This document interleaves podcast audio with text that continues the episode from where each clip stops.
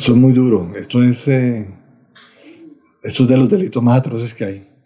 Y la gente no le ha dado la importancia porque si es los agentes del Estado, del gobierno, simplemente están en, en la capital, en el Senado, en el Congreso, no les pasa nada. Entonces, como no les suceden a ellos, no tienen ningún problema. Pero esto es un delito muy, muy, muy grave, muy tenaz, muy, muy complejo. Hasta encontrarte. Relatos de la desaparición forzada.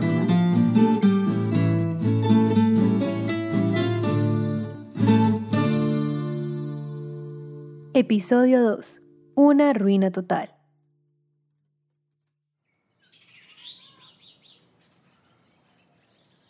Mi familia básicamente una familia común y corriente, padre trabajador, una madre mm, encargada del hogar, criando a sus hijos, nada especial. No estuvimos en los mejores colegios tampoco, pero sí una buena educación. Y mi padre lo decía que el mayor logro y el mayor éxito que tuvo él fue la educación de sus hijos. Era una persona muy abierta, muy simpática, muy, se, conectaba muy bien con la gente. A rato mi madre se molestaba por eso porque parecía reina de belleza saludando a todo el mundo, entonces esa era una característica muy, muy, muy marcada en él. Ya cuando somos profesionales, pues comienza uno a, enfocarse en, en, su tema de profesión, o más exacto en el caso mío, a otras profesiones eh, distintas a, a, mi, a, mi, profesión. Fue cuando dedicamos al tema de la ganadería y la agricultura. Invitaron a mi padre a que conociera un predio y le gustó. Un predio producía eh, lechería y producía cultivos. Era bastante interesante. Inicialmente le plantearon a él un negocio 50 y 50, donde la persona dueña inicialmente de la finca le, ofrecía, le ofreció en venta el 50%. Y mi padre lo aceptó y era una buena inversión siempre y cuando el manejo lo tuviera yo, que yo era el encargado de manejar la finca en ese proceso. Mi padre, como al tercer año, comenzó a subir a la finca, a darle vuelta. Pues le gustaba mucho ir los fines de semana al campo a extraerse a cuidar sus maticas y toda cuestión. Ah, en el año 88 yo le dije a mi padre, padre, no, no vuelva a subir por acá, yo ni siquiera me encargo yo, y me, y me encargo de la finca, y, y, pues yo sé cómo se maneja y se hace. Entonces me dijo, sí, tranquilo, yo voy a hacer unas cosas, y mi padre tenía un viaje para otro lado, pero se le presentó un inconveniente a última hora, y en el año 88 se devolvió, y llegó aquí a a la ciudad el sábado y el domingo le dio por ir a la finca. Allá lo estaban esperando, lo dejaron subir, hizo su vuelta, se devolvió el mismo día y ya saliendo de, la finca lo abordaron y se lo llevaron con el administrador y con cuatro trabajadores más eh, por una carretera completamente opuesta a la ubicación de la finca. Ahí durmieron y al día siguiente, en la madrugada a las 6 de la mañana, lo subieron a, a lomo de bestia y se lo llevaron. Devolvieron el, el administrador y los trabajadores con el vehículo que andaban y desde ahí nos avisaron a nosotros el tema de que él se encontraba secuestrado y pues no sabíamos nada porque no había ninguna pretensión ni nada de esa cuestión. En ese momento pues fue la unión familiar, estaban todos alrededor de mi madre pero por trabajo de, un hermano tenía que regresarse. Entonces fue un tiempo pues corto, pero estuvimos reunidos. Y de todas formas, pues en cabeza de mi madre fue que quedó encargada la, la situación de una posible negociación con mi padre, que en ningún momento se dio porque no hubo una prueba de, supervivencia fehaciente, no hubo una, una negociación clara que eso no se pudiera pegar de ahí. Mi mamá comenzó a padecer de vértigo de Menier, afecta el oído medio. Y ella le daba unos mareos, precisamente resultado de ese estrés. Ah, pues eso es angustia, eso es zozobra, la incertidumbre, la preocupación. Como dice, lo único que conserva uno es la esperanza de encontrarlo con vida, de que apareciera.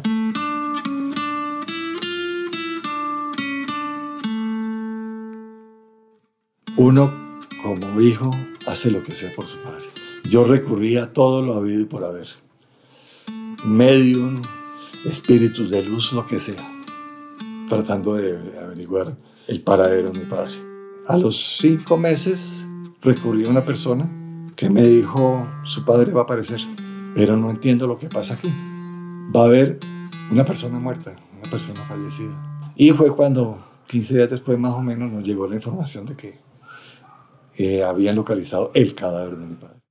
Pues yo me fui eh, a informarle a mi familia qué es lo que sucedía. No les di una seguridad tan, tan acertada como ya me han dicho que ya había fallecido. que simplemente había una noticia, una información, que la idea era que yo viajara a verificar.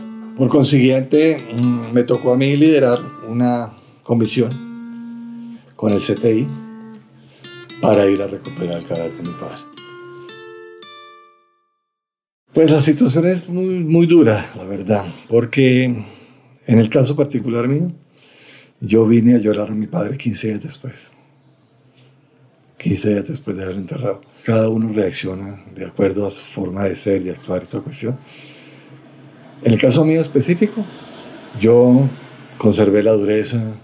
Eh, es muy triste encontrar a de su padre, botado en una bolsa, completamente desmembrado las piernitas a un lado, los brazos a un lado, el tronco a un lado, la cabeza a un lado. Verlo completamente descuartizado es muy triste, eso no se lo deseo a nadie. Tanto así que mm, cuando solicité la caja metálica para el, el féretro, yo no dejé que ninguna persona llegada a mi familia lo viera así. Que ya me había tocado a mí mirarlo, que tenía que conservar esa imagen yo que no tenía que dársela a nadie. Por eso recomendé que toda mi familia lo recordara como era y no como, como quedó en realidad. Lo primero que hicimos nosotros fue reunirnos. Después de que lo enterramos, nos reunimos, qué íbamos a hacer, qué decisión tomamos, qué sabíamos todo. Fue cuando se expusieron que tal negocio servía, tal negocio no servía, si no podíamos subir a la finca porque no se vendía, qué se iba a hacer entonces se tomaron decisiones no a la ligera, pero que en realidad es lo que estaba en el medio, vender las cosas baratas, afectando el patrimonio, lógico, pero cosas que no pueden manejar para qué se tiene. Es tan miserable el tema del secuestro que la gente sabiendo que mi padre estaba secuestrado, comenzaron personas inescrupulosas a ofrecerle a uno compras de los bienes de uno a precio de gallina flaca. En resumidas cuentas, el secuestro puede generar en realidad en la parte económica una, una ruina total, porque usted pierde el control de su negocio. Cada uno siguió su vida normal con todos los problemas. En el caso mío, pues, mm, momentos de angustia, ratos cuando uno está soñando, sueña, ¿sí? Yo tenía la ley de esperanza y a rato soñaba que mi papá llegaba, ya sabiendo que lo habíamos enterrado. Yo decía, y yo era el que lo había visto, tenía la esperanza de que él apareciera algún día, que lo habían soltado, que de pronto el cadáver que nos había enfrentado no era él. Pero uno sigue observando esa, esa esperanza.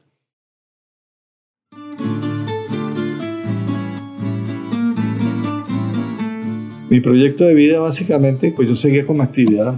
Iba más o menos a trabajar a, a sitios que eran medianamente seguros, hasta el año 92 que me fui a hacer un, contrato de obra civil, pero resulta que después de seis semanas de haber, de haber terminado, el interventor de la obra me hizo subir con el pretexto de que me faltaba hacer una alcantarilla. Y a mí me pareció muy fácil coger y echar en, la camioneta unos bultos de cemento y llevarlos al sitio. No, nosotros estábamos juntos. estaba como a unos, yo creo que unos 200 metros de donde estaba él haciendo una labor. Yo vi de lejos que habían llegado tres personas y vi que él se fue al vehículo. Pero cuando yo lo vi a él hablando, yo dije, mierda, se lo van a llevar porque sea muy poquito se habían llevado a un amigo de nosotros. Cuando yo lo vi fue que lo subieron en la carrocería del carro y cogió otro tipo el carro y salieron.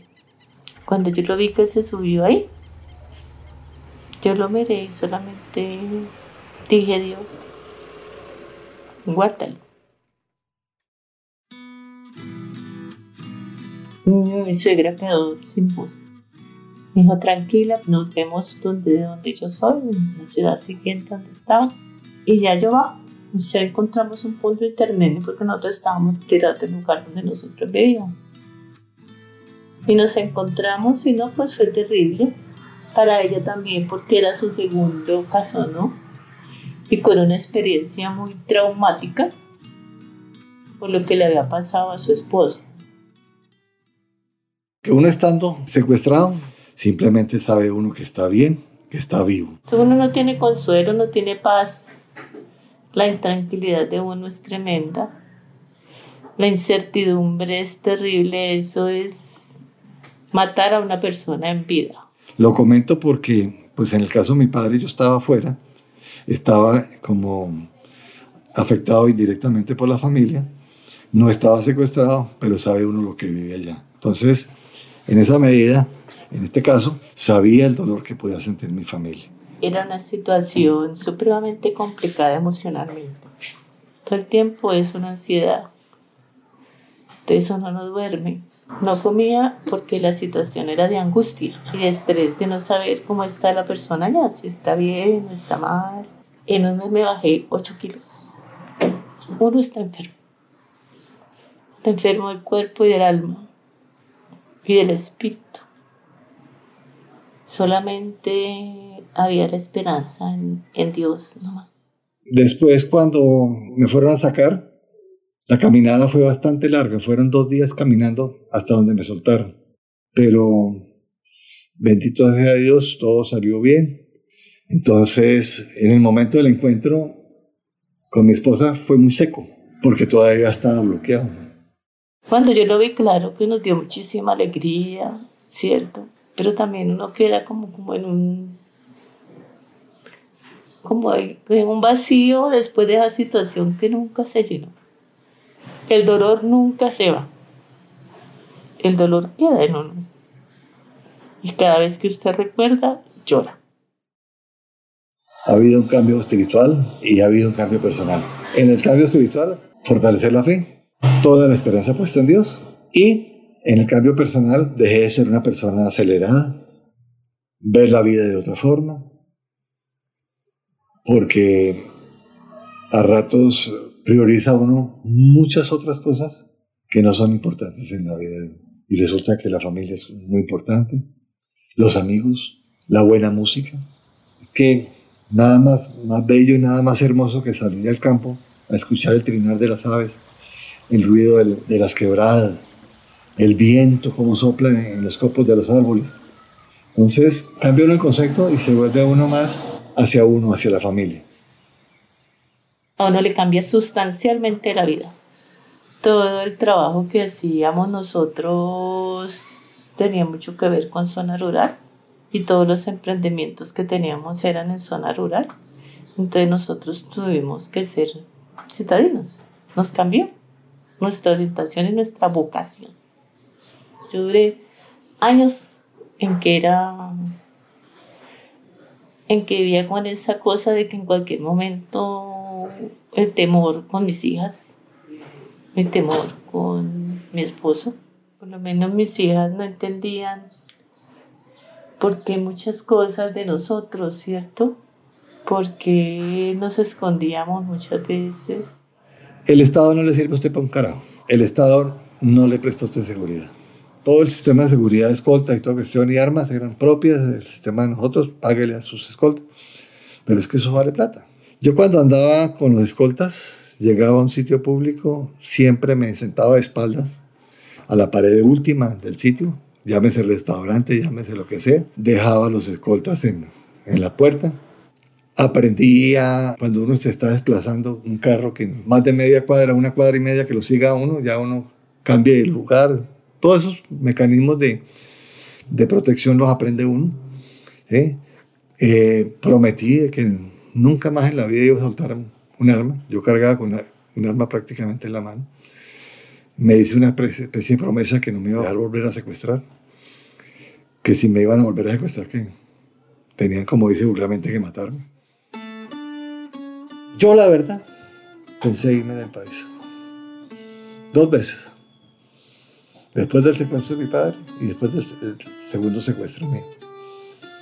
Lo que pasa es que uno ama mucho su tierra. Y yo tenía las facilidades porque simplemente era coger un avión, irme para cualquier parte, llegar a un aeropuerto, reportarme solicitando el estatus de refugiado. Los estados donde usted llegue lo, cobijan, le dan vivienda, le dan eh, manutención, le consiguen eh, su forma de, trabajar después. Pero la verdad, no lo hice. Teniendo la posibilidad de llevarme a mi familia, la, la cercana, a mi esposa, a mi hijo